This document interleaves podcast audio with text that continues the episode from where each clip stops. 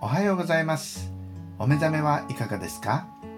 オロクバプテスト教会コチヒラ岩尾牧師がお届けするぬちぐすいメッセージ第273回目です。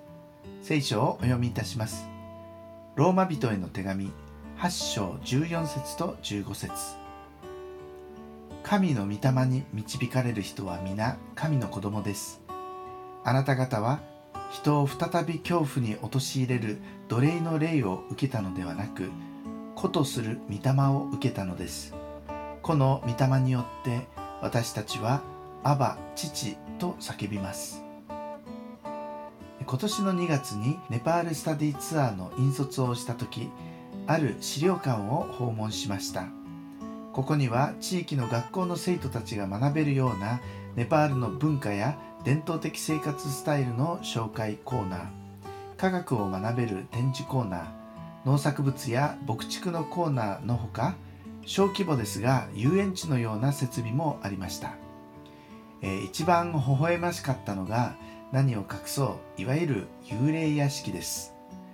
確かに中は真っ暗にしていて怪しい音楽や人の叫び声のようなものをスピーカーで小さく流していたものの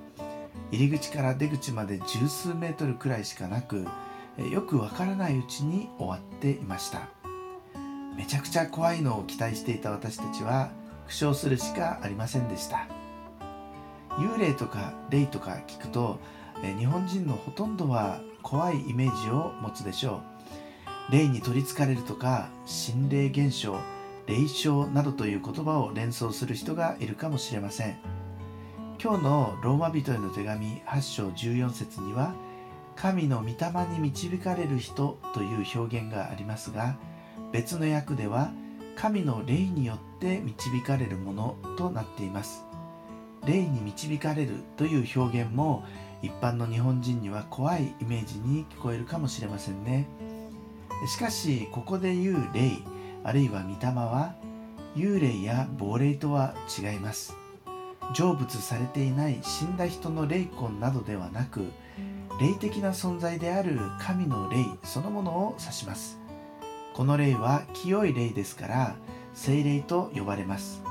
聖霊はイエス・キリストが神から使わされた救い主であることを人々に教え救いに導く霊です。そして私たちがイエスを信じ受け入れた時に私たちの心の中に入ってくださり私たちが生きている限り私たちと共にいて私たちを正しい道に導こうとされるお方なのです。この精霊あるいは御霊を持っている人は皆神の子なのだと今日の御言葉は語ります。15節にあなた方は人を再び恐怖に陥れる奴隷の霊を受けたのではなく子とする御霊を受けたのですとあるようにこの御霊は私たちを怖がらせたり束縛したりする霊ではなく私たちが神の子であることを教えてくださるのです。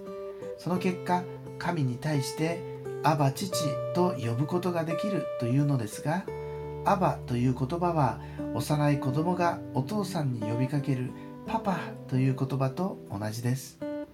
偉大な天地創造の神に対してパパとさえ呼ぶことができるような特権をクリスチャンは与えられているのです。イエスを信じている者はそれほどに神と親しい関係を持つことが許されているのです。なんと感謝なことでしょうか。私の娘は明日18歳になりますが今でも私をパパと呼び慕ってくれます。パパと呼ばれるたびに私はこの子の父親であることの喜びを感じます。天の父なる神も祈りの中で私たちがパパ